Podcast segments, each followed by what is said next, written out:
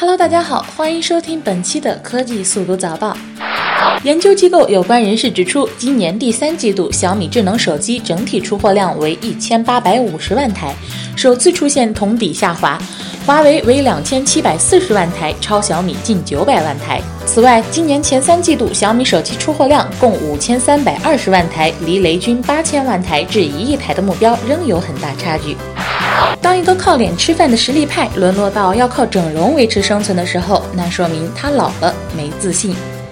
北京时间十月二十一日凌晨，HTC 在美国正式发布所谓强势取代 iPhone 的旗舰产品 HTC One A9。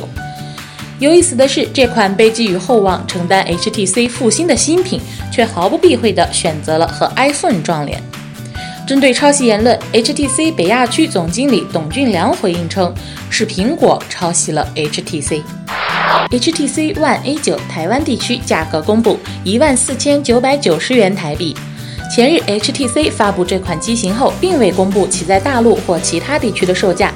日前，HTC 台湾官网正式公布了其在台湾地区的十六 GB 版本售价为一万四千九百九十元台币，约合人民币两千九百一十七元。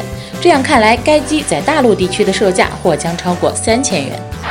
黑莓首款滑盖式安卓智能机 Brave 配备实体键盘，官方定价七百四十九美元，约合人民币四千七百五十三元。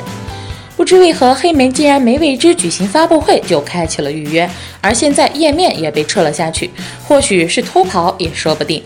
黑莓 Brave 在十一月十六日就可以发货了，国内用户有感兴趣的吗？YouTube 推付费服务，包月九点九九美元去广告。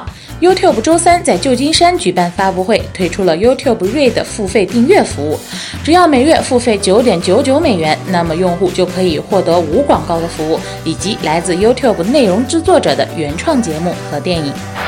十二月二十七日，乐视将发布一款新机。昨天上午，演员李小璐在微博上曝光了一款没有 logo 的手机，随后乐视超级手机也转发了该微博。那么这款手机应该就是乐视的新机了。从照片上来看，新机依旧采用了无边框 ID 设计，窄边框全金属机身，感觉和原来的乐视手机比起来，样子也差不多嘛。腾讯在去年一月二十七日推出红包功能，又在今年六月二十三日推出微信转账功能，而这两个功能在转账过程中都无需收费。可就在昨天，微信团队宣布将逐步测试微信转账新规。